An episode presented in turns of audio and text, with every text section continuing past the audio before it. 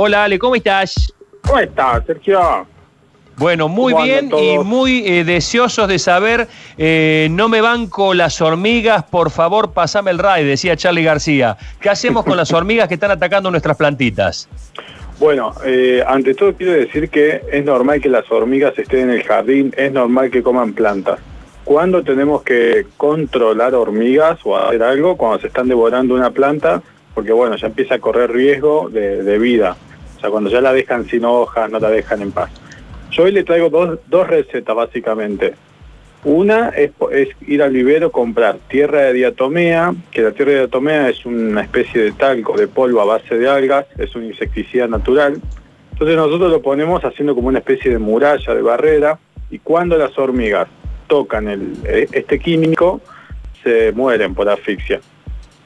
Después, lo otro que podemos hacer, si somos más de los químicos, si no queremos nada natural, es comprar una, se llama talquera, se le dice, que es, lo, es digamos, el, como la tierra de diatomea porque es un polvo también. El tema es que este polvo es a base de insecticida.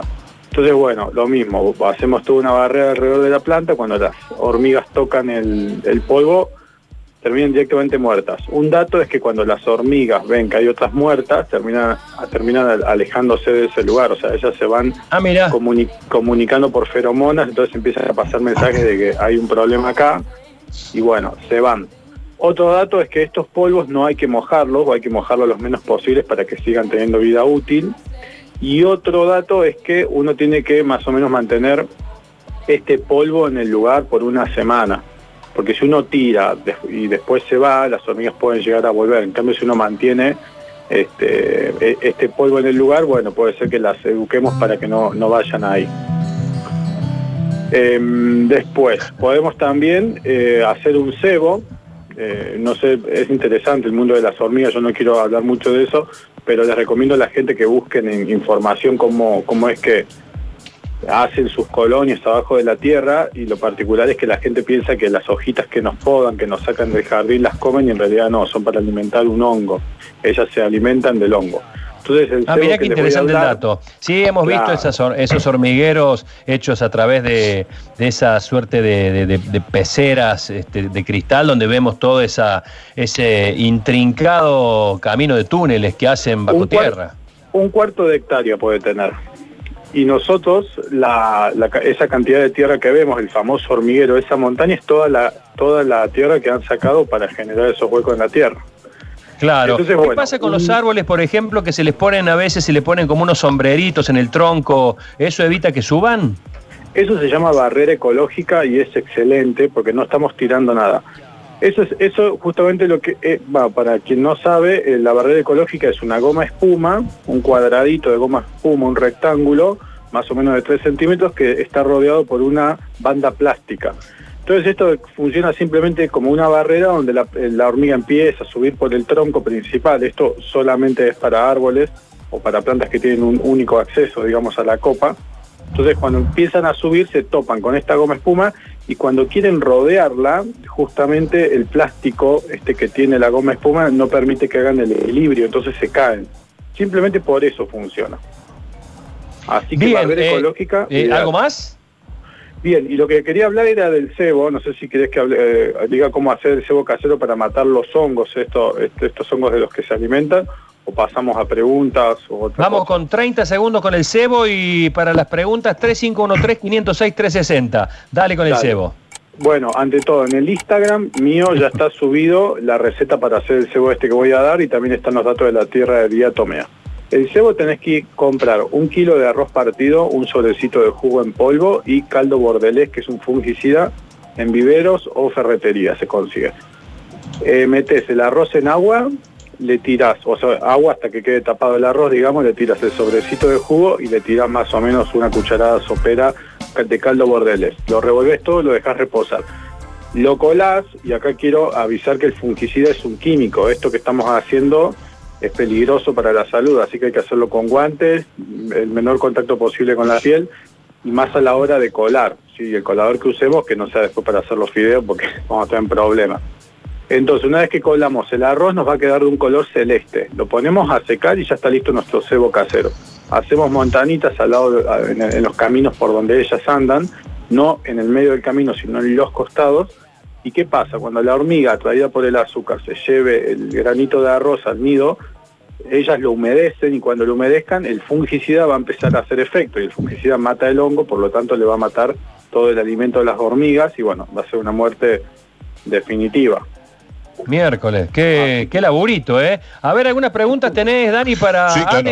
360 Dale, un ping-pong antes de irnos nuevamente a la cancha de Huracán de Parque de los Patricios. Y si ahora, muchachos, quería preguntar qué poner para una plaga muy grande de dos especies de caracoles. Ya probé con babosil, tierra de diatomea, cerveza, ceniza, cáscara de huevos. ¿Hay algo más fuerte que los elimine de una?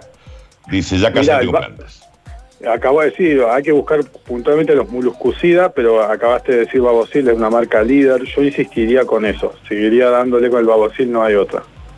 Una cosa importante, los caracoles son de poner muchísimos huevos y ven está eclosionando estas larvas y por eso es que no se ah. termina, porque vuelven a salir y vuelven.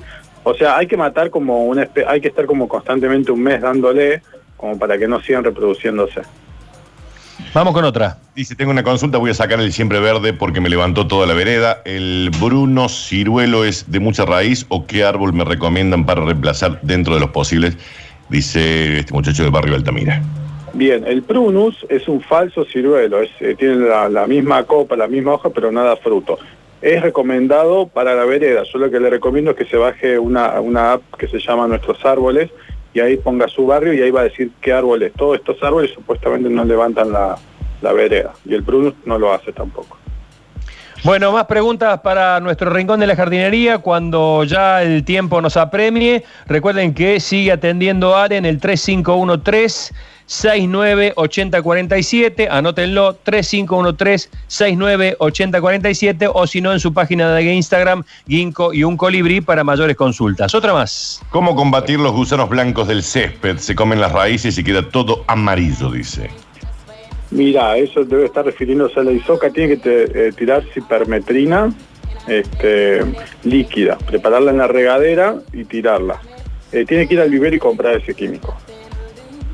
Bien, eh, a ver, una más. Dice, una consulta, sembramos melón hace como 20 días. El asunto es que se ha empezado a marchitar algunas hojas. ¿Es normal? ¿Se puede solucionar este asunto, Miguel? Mira, yo supongo que me está hablando de que hizo el almácigo, puso la semilla eh, en, una, en un recipiente, empezó a brotar. Si se refiere a eso, que le merme el agua, porque debe estar pasándose de agua. Y si, bueno, si la planta ya es adulta, me tendría que mandar unas fotos a ver si no hay algún tipo de plaga. Dice, ¿se puede trasplantar un ligusto de un lugar a otro en esta época? el eh, ligusto, imagino, se refiere al ligustrín clásico, ¿sí? Sí, sí, se puede. Lo importante es que salga con, con un buen pan de tierra, un buen cepellón. Eh, a ver qué se puede hacer para combatir la pelusa blanca en una planta de menta.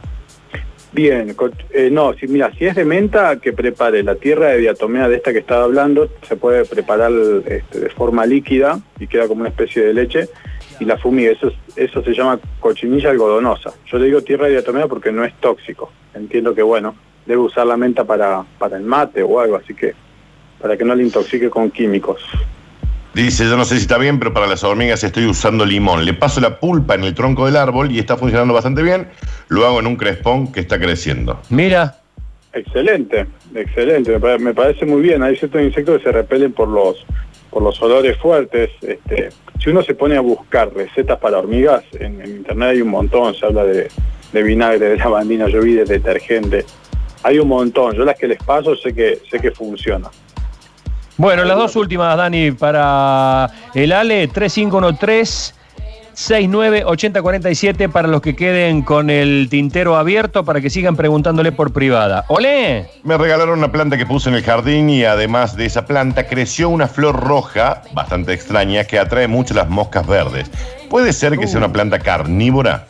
Uh. Mira vos, eh, debe, debe ser una crasa, este, supongo que, esto debe tener unos troncos color verde bajitos y la flor tiene un olor muy desagradable. Bueno, es que su polinizador justamente son las moscas, entonces bueno, larga ese olor desagradable para atraer las moscas verdes y la polinicen, pero que no se haga drama porque que eso solamente es el momento este sexual de la planta, digamos. Bien, a ver, dice, hay muchos, ¿eh? ¿Cómo cuidar eh, plantas de tomate? Pregunta Sandra.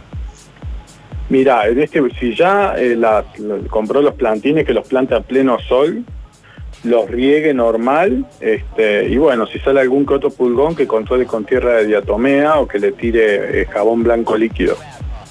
Nada más. Ah, que le tiene que poner unas cañas porque el fruto, todas las verduras de fruto, eh, de huerta, no tienen que tocar el suelo. ¿Sí? Por ejemplo, la frutilla, la calabaza, el zapallito, tomate. Si el fruto toca el suelo, se pura, así que tiene que hacer un filage con unas cañas para levantar las plantas. Bueno, hasta acá llegamos, Ale. Hoy estamos a techo, así que cualquier consulta que quieran seguir haciendo, 3513-698047 y si no, a la cuenta de Instagram, Ginkgo y un colibrí. Te mando un abrazo, hasta la semana que viene. Abrazo, gracias.